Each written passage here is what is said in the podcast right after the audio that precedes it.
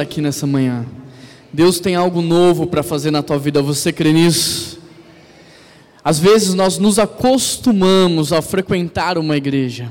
Às vezes nós nos acostumamos ao participar de um culto como esse. E as coisas começam a ficar rotineiras na nossa vida e a gente deixa de lado aquilo que Deus quer falar aos nossos corações. Muitas vezes não percebemos aquilo que Deus quer trabalhar nas nossas vidas, mas meu querido, em nome de Jesus, abra o teu coração, porque Deus tem algo novo para fazer na tua vida, amém? Glória a Deus por isso. Feche os seus olhos, vamos orar. Paizinho, muito obrigado, Deus. Muito obrigado pela tua presença, porque ela é real no nosso meio. Muito obrigado porque a tua presença é perceptível. Deus, muito obrigado porque nós não servimos a um Deus morto, mas nós servimos a um Deus vivo que venceu a morte e se faz presente no nosso meio, Pai. Obrigado, Jesus, pelo teu sacrifício naquela cruz. Por causa do Senhor, hoje nós temos vida, vida eterna e vida abundante, Pai. Ó Deus, que o teu Santo Espírito tenha liberdade para falar conosco nessa manhã. Abra os nossos olhos, abra os nossos ouvidos e quebrante o nosso coração, para que ele esteja sensível ao teu mover e ao teu agir. E é por isso que nós oramos em nome de Jesus. Amém. Amém. Glória a Deus. Que manhã maravilhosa. Nós estamos numa série de mensagens chamada Desconstruindo as Práticas Espirituais. E eu quero ver se vocês estão afiados porque desde julho nós já desconstruímos e construímos muitos conceitos. É verdade ou não é? Nós desconstruímos e construímos o conceito de fé. E nós aprendemos que fé não é? Fé não é? Fé é? Fé não é acreditar, fé é conhecer. Nós aprendemos também que amor não é via de mão dupla, mas amor é via de mão única, onde eu dou sem esperar receber nada em troca. Nós aprendemos que esperança é diferente de expectativa, porque expectativa corresponde ou, ou significa as minhas ambições mais egoístas, individualistas, mas a esperança fala sobre Jesus. A minha vontade vai passar, mas a vontade de Jesus nunca vai passar. A palavra de Deus não vai passar. Nós aprendemos que oração a oração não é uma reunião de negócios com Deus, que a oração não é uma reza, que a oração não é um momento de repetir palavras vãs ou ficar repetindo todos os dias as mesmas coisas para Deus, mas que oração é? Oração é? relacionamento com Deus. A oração é um encontro marcado com Deus. A oração expressa a sua vida com Ele. Nós aprendemos também sobre a ceia. A ceia não é um instrumento de exclusão, mas a ceia é um instrumento de inclusão. A ceia é um instrumento de cura, de reconciliação com Deus. Nós falamos também sobre o batismo, que eu não vou para o batismo com a expectativa de me salvar, mas eu vou para o batismo na expectativa de salvar os meus irmãos, porque o texto diz: aquele que crê com o seu coração e confessar com a tua boca será salvo. Mas eu sou salvo porque eu creio com o meu coração, mas eu confesso com a minha boca, agora para a salvação de outros, como testemunho daquilo que Deus está fazendo nas nossas vidas. No domingo passado nós falamos sobre dízimos aonde é, nós trabalhamos desde o Antigo Testamento, o que significava o dízimo, por que a palavra dízimo, por que 10%. Depois nós fomos no Novo Testamento e nós vimos que hoje não há mais lei, não há mais obrigação, não há mais porcentagem, mas que hoje há o quê? Hoje é o quê? Generosidade. E essa semana eu preparando a mensagem sobre a leitura da palavra, o Espírito de Deus ministrou meu coração dizendo, Juan, você trabalhou todo o contexto histórico. Você pontuou o que significava no Antigo Testamento, o que significava no Novo Testamento. Você ilustrou bem, trazendo o conceito da generosidade. Mas você não terminou falando sobre algo muito importante. Você não falou sobre a honra. Você vai voltar lá e você vai falar sobre o princípio da honra. Para isso eu quero convidar você a abrir o seu texto em Provérbios, capítulo 3. Provérbios, capítulo 3, versículo 9.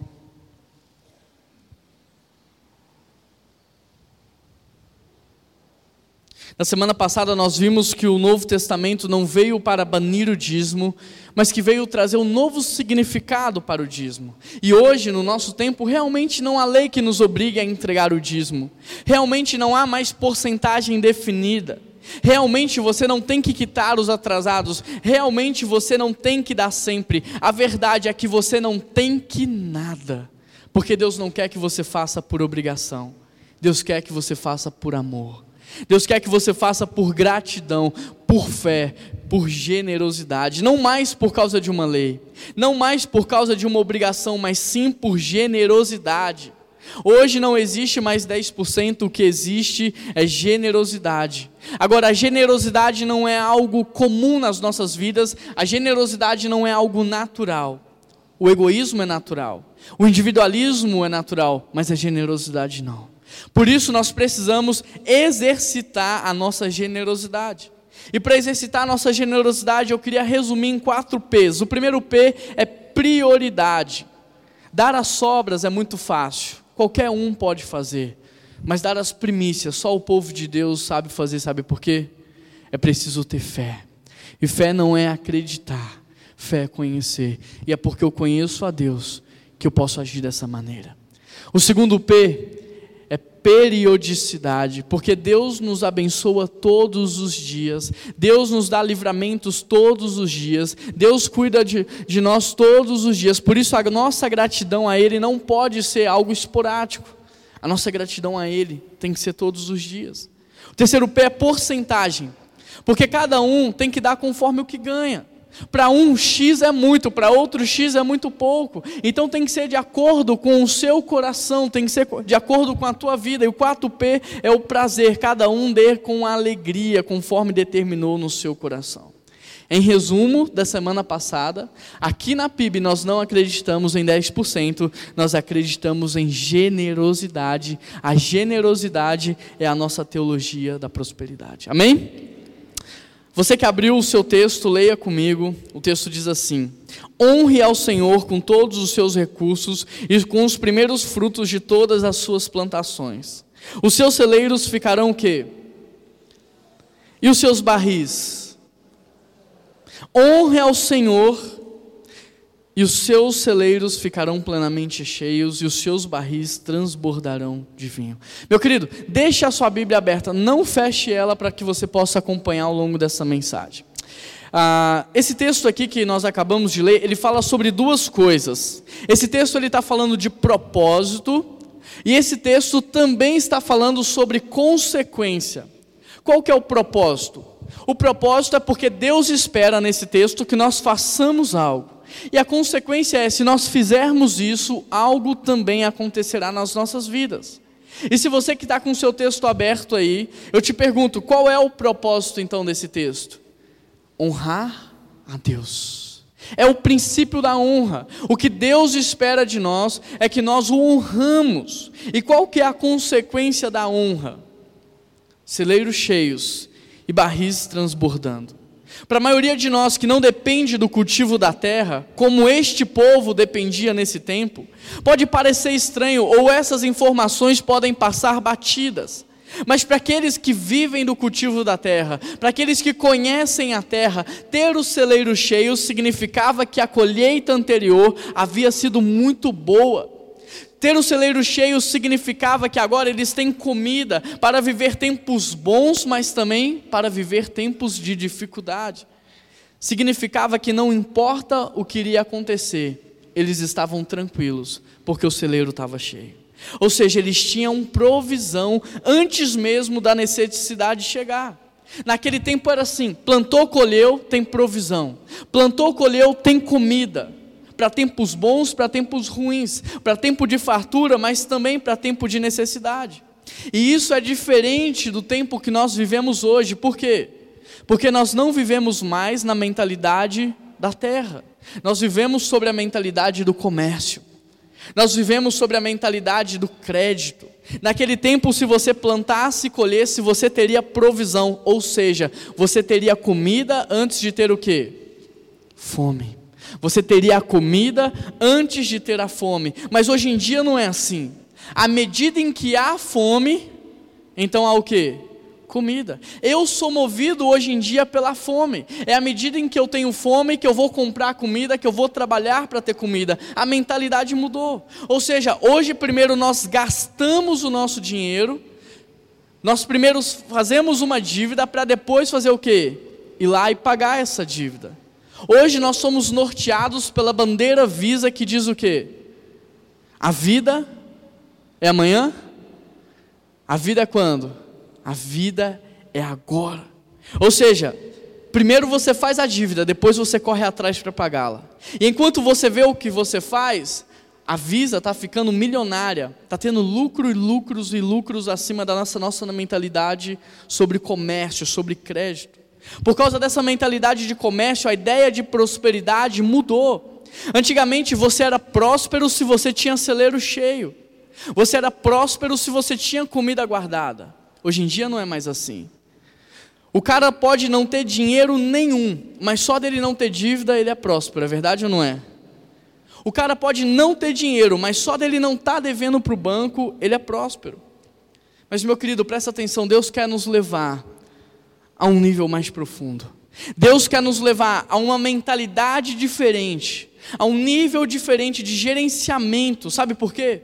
Porque o diabo nos ensinou que primeiro vem a fome e depois vem a comida.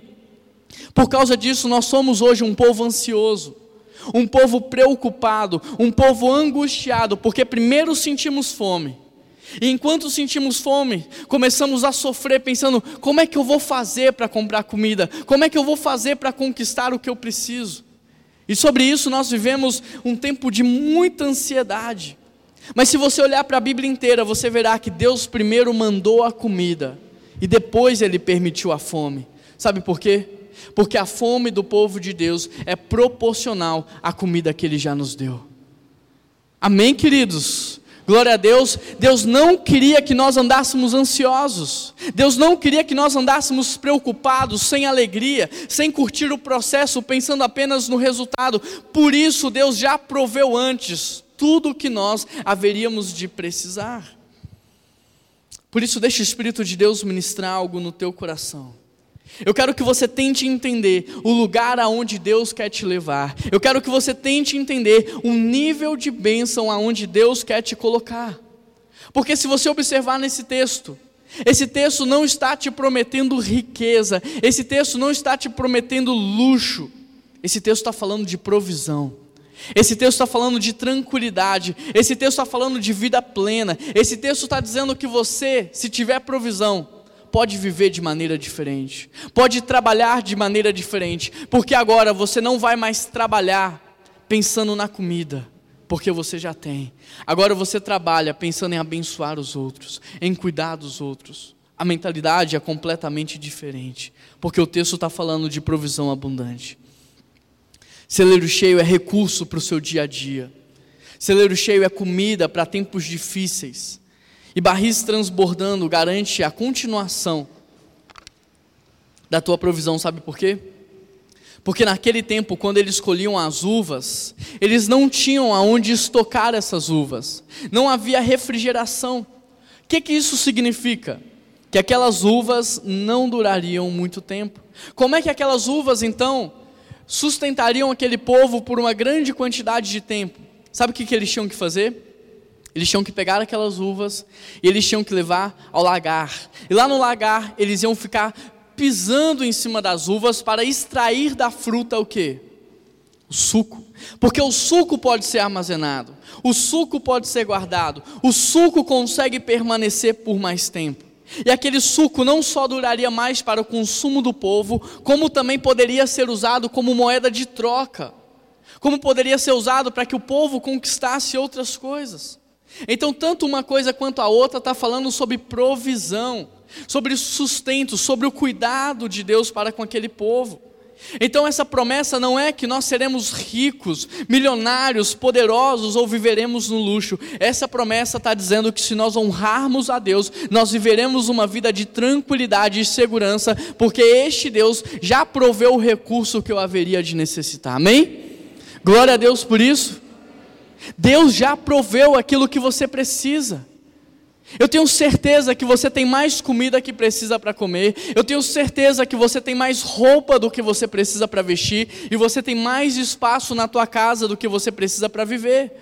Isso é ter celeiros cheios, isso é ter barris transbordando. Meu querido, você pode trabalhar tranquilo, porque aquilo que você precisa para viver não vai te faltar, é uma promessa de Deus. Glória a Deus, igreja.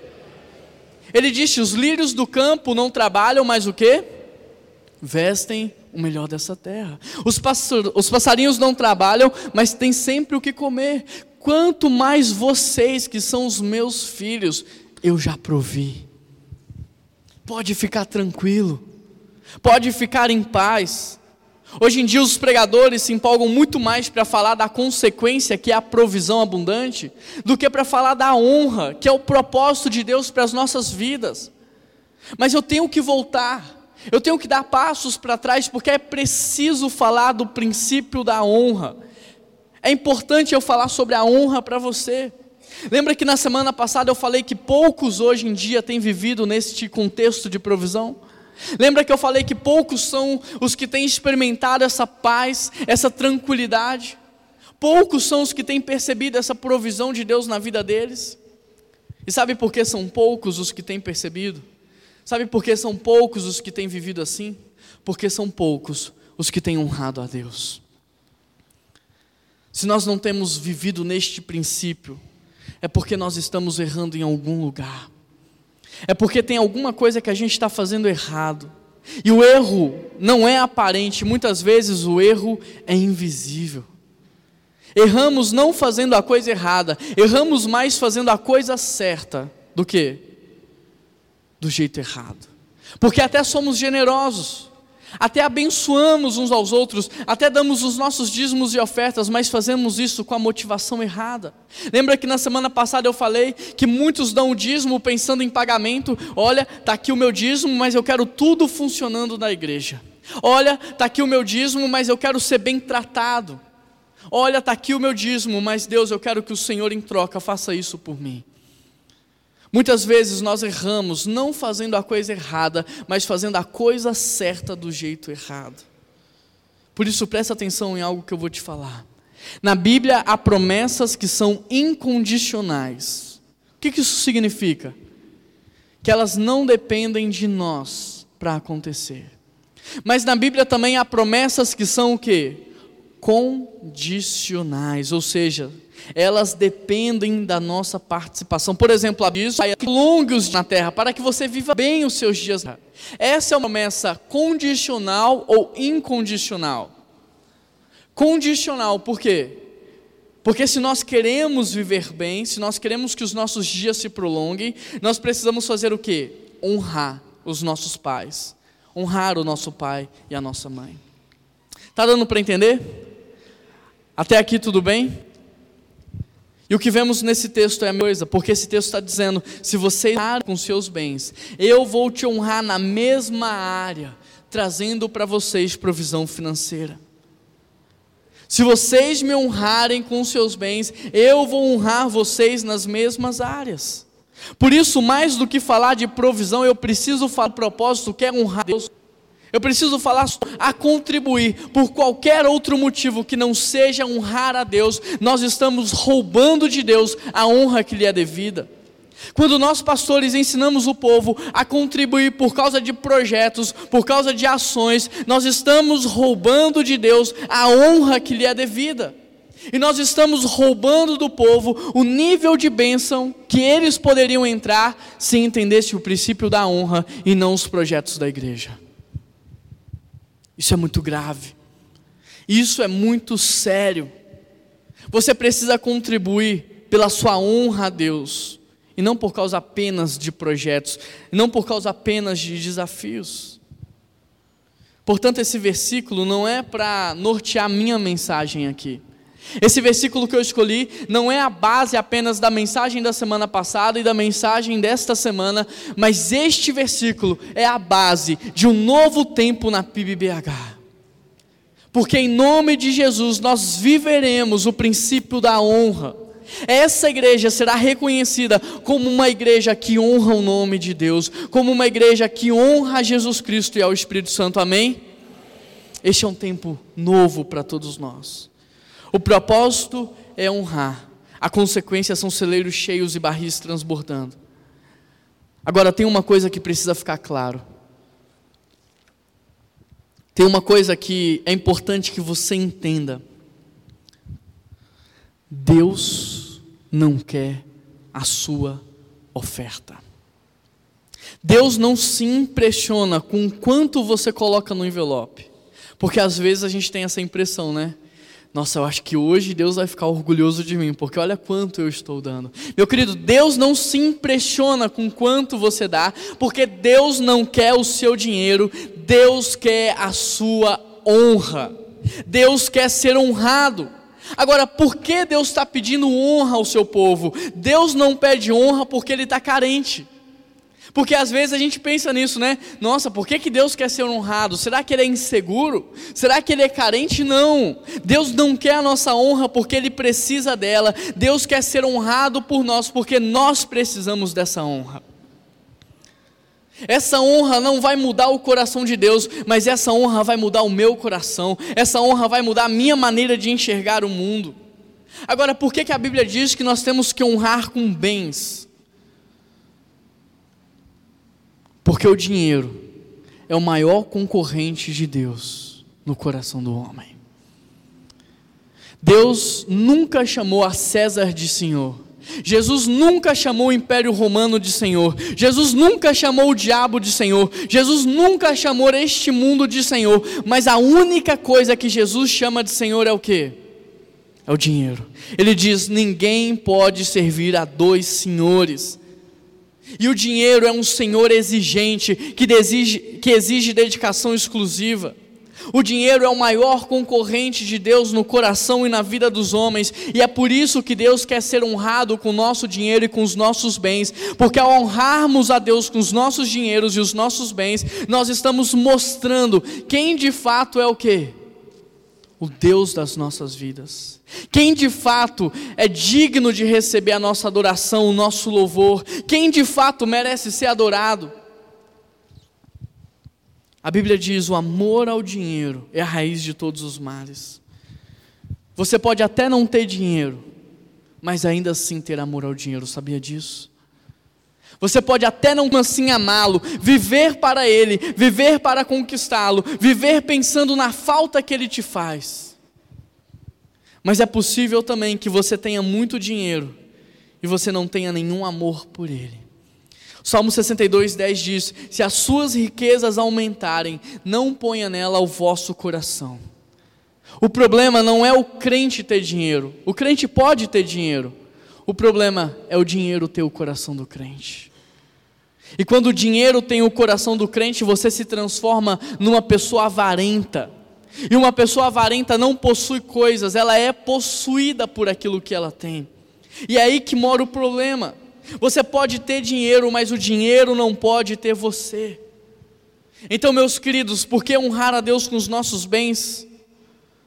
Para nós não nos perdermos na caminhada, para que nós possamos entender que só Deus merece a nossa dedicação exclusiva, para que nós possamos declarar para o mundo que Jesus é o nosso Senhor. Deus não nos pede honra porque Ele precisa dessa honra, Deus nos pede honra porque nós precisamos dela para sermos seres humanos melhores, homens e mulheres melhores, pessoas espirituais. Durante muitos anos eu pensei que no céu as ruas seriam de ouro, porque lá nós seríamos podres de rico. Mas sabe o que eu entendi? Que no céu as ruas serão de ouro, não porque nós seremos muito ricos no céu, mas porque aquilo que nós idolatramos nesse mundo, no céu será exado usado para nós pisarmos em cima. No céu, a glória não será o dinheiro, será a presença do próprio Deus. Por isso, meu querido, um filho de Deus não vive de salário, um filho de Deus vive do banquete do rei. Talvez muitos de vocês experimentem isso todos os dias, porque o que você ganha não daria para pagar o que você gasta, mas todos os meses está lá. o dinheiro se multiplica, as coisas acontecem, o dinheiro vem da onde você nem imagina. Porque nós que somos filhos de Deus não vivemos de salário, nós vivemos da rei. Quando honramos a Deus, nós estamos colocando Ele no lugar certo nas nossas vidas. E quando no lugar certo, sabe o que acontece? Deus começa a prover. Deus começa a mandar o dinheiro, sabe por quê? Porque quando o nosso coração está no lugar certo, Ele não tem medo que nós nos perdamos. Como pai, como pai, eu prefiro ter o meu filho perto de mim com uma peça de roupa do que ter o meu filho longe de mim com o armário lotado. E Deus é a mesma coisa. Ele prefere você perto dele, tendo do dia para comer, do que longe dele, tendo muito dinheiro. Deus conhece você mais do que você mesmo. E se nas profundezas do conhecimento dele, ele souber que você irá se perder com dinheiro, então ele vai segurar o dinheiro na tua vida, porque ele não quer que você se perca. Eu já contei a experiência de uma espada que eu comprei para o meu filho. E eu disse que eu trouxe essa espada de fora e eu fiquei ansioso na expectativa da espada para ele. Mas quando eu dei a espada, 30 minutos depois, o que, que eu tive que fazer? Tomar a espada de novo. Por quê? Porque ele não estava pronto para ela. Ele pegou a espada e saiu batendo em todo mundo. Eu tive que guardar. E ela está guardada até hoje. Tem um ano e meio que essa espada está guardada. Sabe por quê? Porque ele não está pronto. Eu já comprei a espada, eu já embrulhei a espada e a espada está guardada para ele.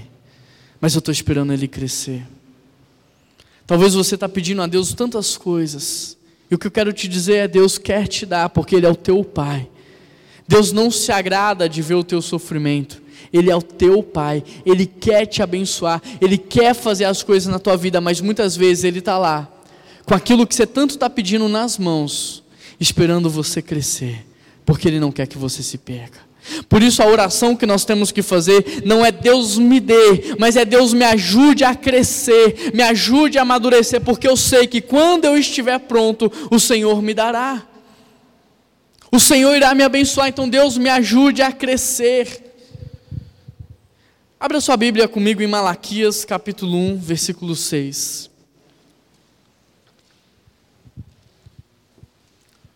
Se tiver muito difícil de abrir Malaquias, abre Mateus e volta um livro. Malaquias 1, versículo 6.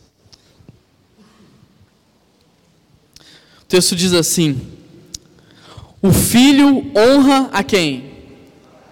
E o servo honra ao seu se eu sou pai de vocês, onde está a honra que me é devida? Se eu sou o Senhor, aonde está a honra que vocês me devem?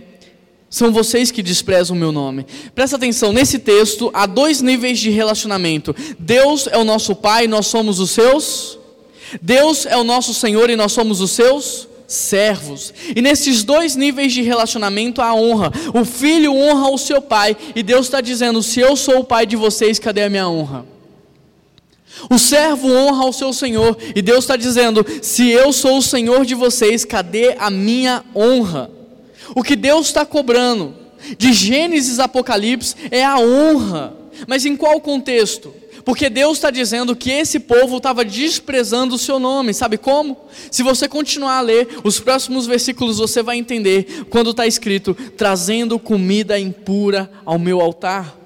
E veja a continuação do texto: na hora de trazerem animais cegos para sacrificar, vocês não veem mal algum? Na hora de trazerem animais aleijados e doentes como oferta, vocês não veem mal algum?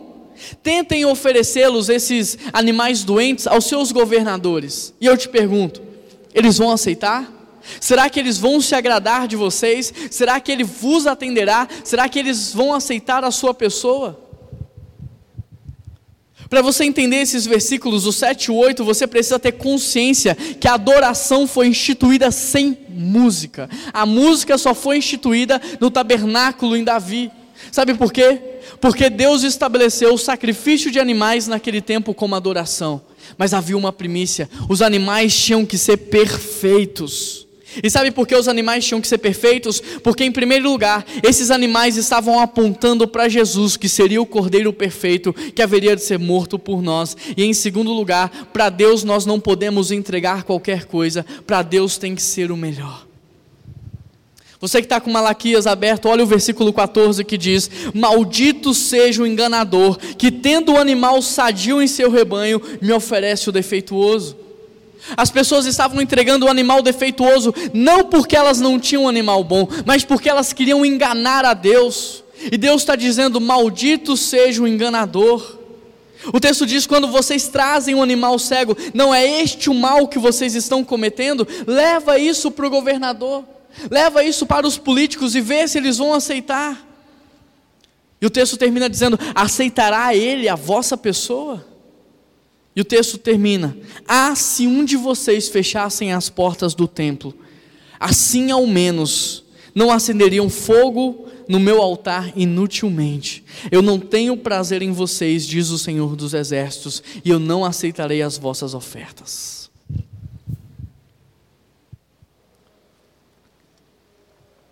Deus claramente está dizendo: Eu não quero a sua oferta. Ou você me dá a honra, ou você não precisa me dar nada. Deus nunca quis o nosso dinheiro, Deus queria a nossa honra. Então, se vocês não vão me dar a honra, vocês não precisam colocar nada no meu altar, porque eu não preciso do dinheiro de vocês, eu não preciso da grana de vocês, o que eu quero é a honra.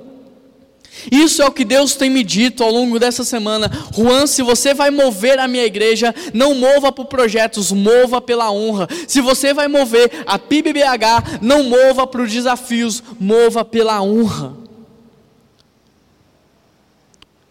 E a pergunta que eu faço é: quantos aqui querem honrar o nome de Deus? Quantos aqui querem honrar o nome de Deus? Meu querido, se Deus quisesse oferta, Ele aceitaria qualquer oferta. Se Deus quisesse oferta, qualquer oferta agradaria a Deus, mas quando Ele diz, eu não vou aceitar a oferta da vossa mão, é porque Deus nunca esteve interessado na oferta, o que Ele queria era a honra. Por exemplo, quando Deus diz que Ele está à procura de adoradores, que adorem espírito em verdade, presta atenção, Deus não está à procura de adoração, Deus está à procura de adoradores, Deus não está à procura da oferta, Deus está à procura de ofertantes.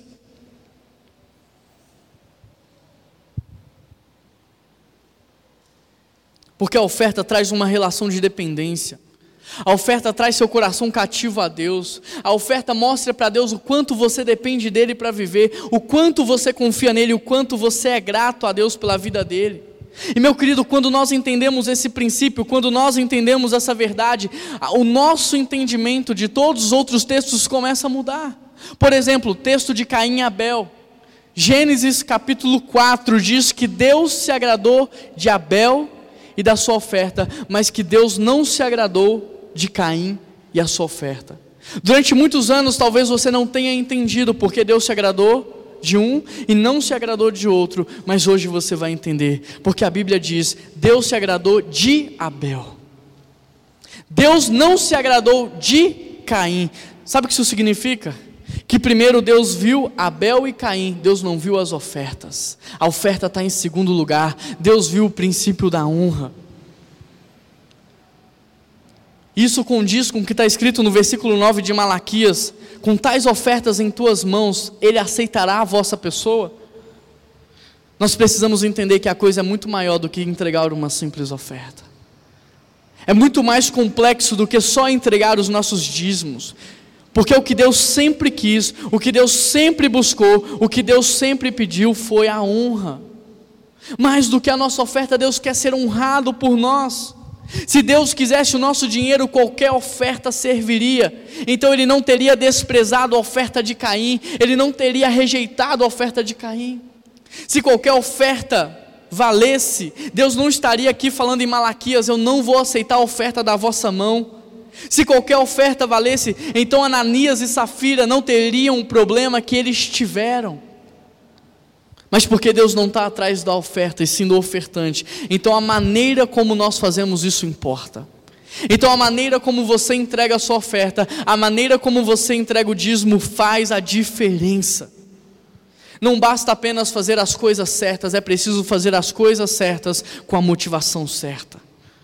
Gênesis 4, versículo 3, é o primeiro texto que fala de oferta na Bíblia. O texto diz: Passado algum tempo, Caim trouxe do fruto da terra uma oferta ao Senhor. Presta atenção.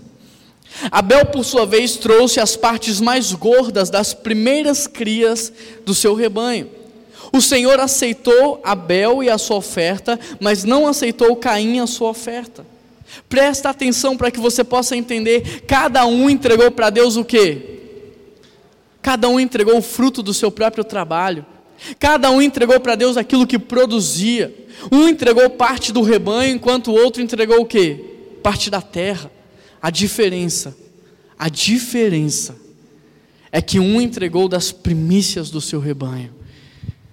E com isso ele estava dizendo: Deus, você é mais importante do que eu.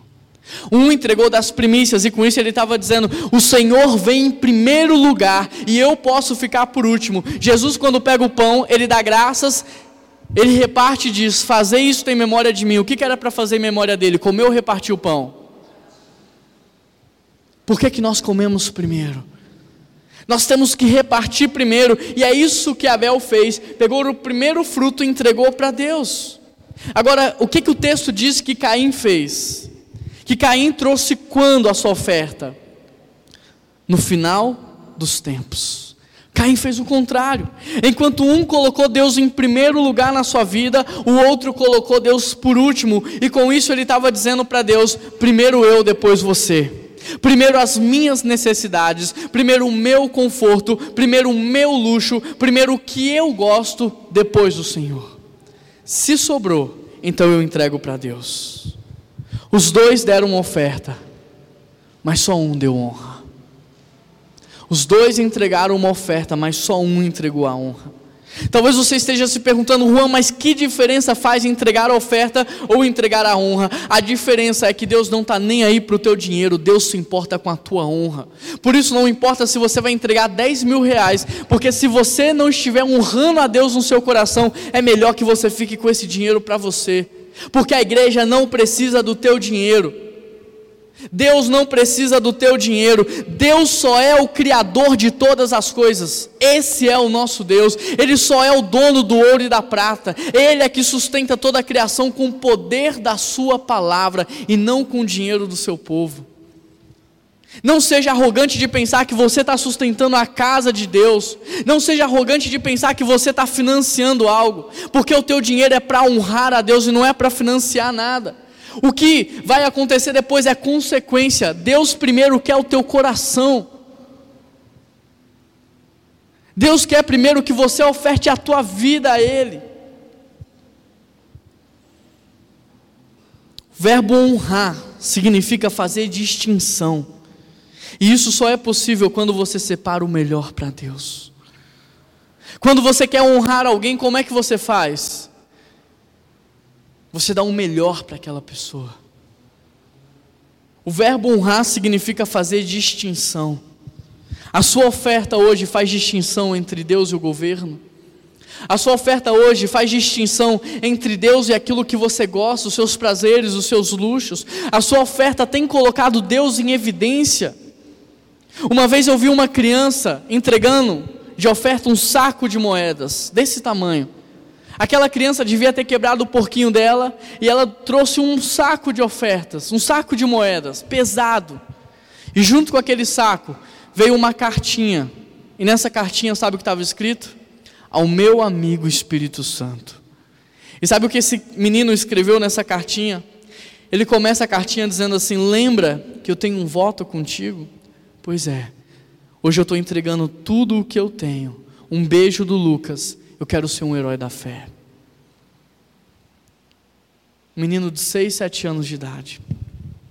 Eu não posso falar para você que esse dinheiro fez diferença no caixa da igreja, mas eu posso falar para você que esse dinheiro fez toda a diferença na vida desse menino.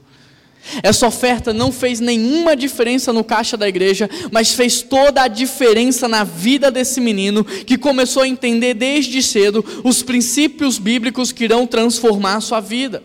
Aquele menino começou a entender desde cedo Deus em primeiro lugar. Não é o governo, não são os meus prazeres, não é a minha fome. Deus vem em primeiro lugar. Agora eu quero te transportar para o Novo Testamento. Porque talvez você esteja pensando, Juan, mas beleza, esse princípio da honra está no Antigo. Vamos terminar no Novo Testamento, Marcos capítulo 12, versículo 41. O texto diz: Jesus sentou-se em frente do lugar aonde eram colocadas as contribuições e observava a multidão colocando dinheiro nas caixas de ofertas. Muitos ricos lançavam ali grandes quantias. Marcos capítulo 12, versículo 41. Meu querido, como é que você se sentiria se Jesus se sentasse aqui à frente e ficasse observando como é que você preenche o envelope? Como é que você dá o seu dízimo e a sua oferta? Talvez você ficaria constrangido, não é mesmo? Mas sabe o que é mais bonito nesse texto? Sabe o que é mais interessante nesse texto?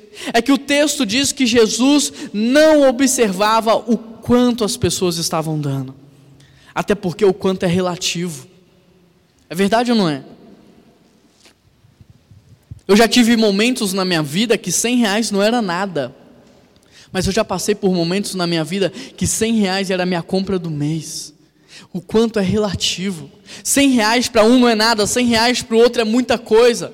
O quanto é relativo, por isso Jesus não observa o quanto, mas sim o como. Então a Bíblia diz que ele observava como as pessoas faziam aquilo, porque o como é importante. O texto também diz que os ricos depositavam grandes quantias, ou seja, eles não tinham problema de falta de dinheiro. A questão não era que estava faltando dinheiro, a questão é que estava faltando o quê? Honra. Aí o versículo diz no 42: Então uma viúva pobre chegou-se e colocou duas pequenas moedas de cobre de muito pouco valor o interessante é a ênfase que o texto dá, que a mulher colocou uma quantia insignificante naquele lugar. E Jesus no 43 diz: chamando assim os seus discípulos, declarou: Afirmo-lhes que esta viúva pobre colocou na caixa de ofertas mais do que os ricos que colocavam grandes quantias. Aí sabe o que aconteceu? A cabeça de todo mundo entrou em parafuso. Os discípulos começaram a falar: Não, Jesus, não, o senhor está enganado. Nós vimos pessoas colocando ali grandes quantias, e Jesus não. A viúva colocou mais. Não, Jesus, aquela viúva deu tão pouco que ela deu foi prejuízo para a igreja. Porque só um envelope de dízimo como esse aí deve custar uns 12 centavos a unidade, mas aquela mulher colocou menos do que o envelope, ou seja, ela deu prejuízo para o custo da operação. Jesus, essa, essa mulher colocou muito pouco. Aí Jesus, vendo a crise dos discípulos, vai falar para eles assim: não, essa viúva colocou mais, e eu vou explicar para vocês, versículo 44. Todos deram do que lhes sobrava, mas ela deu de tudo o que possuía para viver.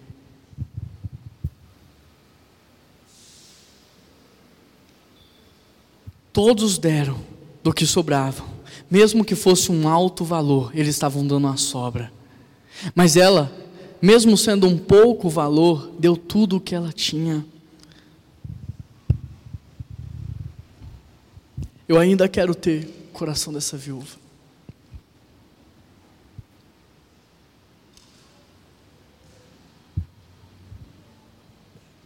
Eu ainda quero dar o que essa viúva pobre deu. Não duas moedas, mas tudo que eu tenho. Eu ainda quero honrar a Deus nesse nível.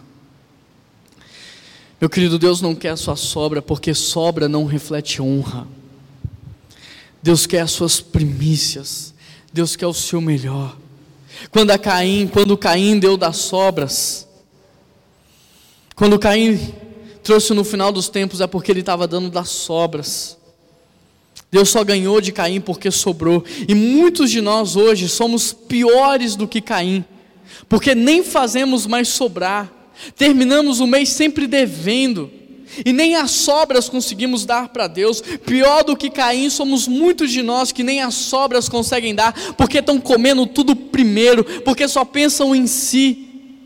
Jesus pegou o pão, deu graças, repartiu e disse: Fazei isso em memória de mim, para que o meu nome seja lembrado. O que, que era para fazer em memória de Cristo? Comer o pão ou repartir o pão? E por que, que a igreja está comendo primeiro? Quando eu voltei para Belo Horizonte, o que me assustou foi a quantidade de moradores de rua, é a quantidade de pessoas usando drogas na rua, e a culpa disso não é do governo, a culpa disso é da igreja que está comendo primeiro. Nós faríamos o nome de Cristo ser lembrado lá fora se nós repartíssemos primeiro e comêssemos depois, porque nós conhecemos a Deus e sabemos que não vai faltar, mesmo que a gente reparta primeiro. Ele é quem sustenta as nossas vidas. Meu querido Deus não quer a sua oferta, Deus quer um lugar de honra no teu coração, Deus quer um lugar de honra na tua vida. Já quero chamar os meus amigos aqui na frente, Marcos, abre aí, ah, Marcos 14, versículo 3.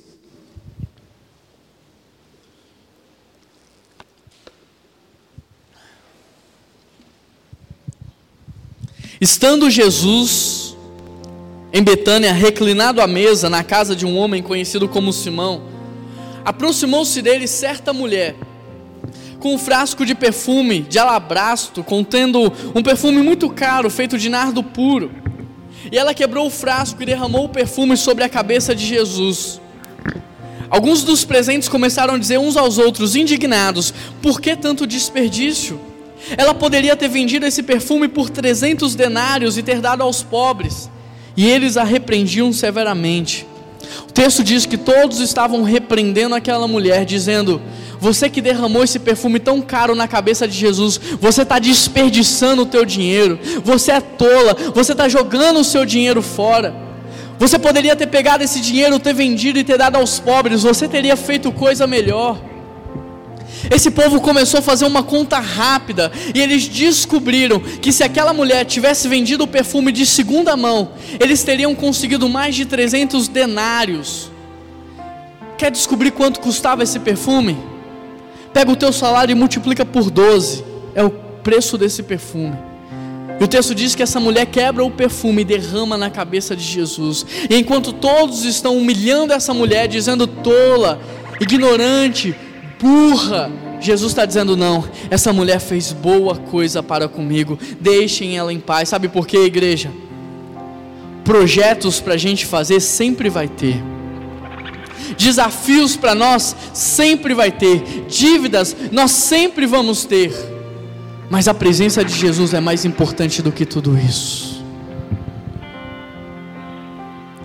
Agora veja o que Jesus diz acerca dessa mulher no versículo 9.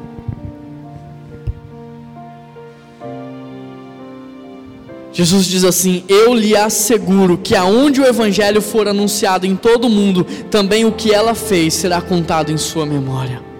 Honra traz honra. Honra traz honra. A forma como você tem honrado a Deus será a forma como ele também te honrará. Eu gosto de Provérbios porque Provérbios fala de princípios, Provérbios fala de sabedoria, Provérbios fala de leis naturais. E sabe o que é uma lei natural? É algo que sempre vai acontecer, não depende de ninguém, sempre vai acontecer. Por exemplo, a lei da gravidade. O que, que é a lei da gravidade? A gravidade é a propriedade que faz com que todo o corpo seja atraído para o centro da Terra. Ou seja, não importa a altura que eu colocar isso isso sempre vai ser atraído ao centro da terra.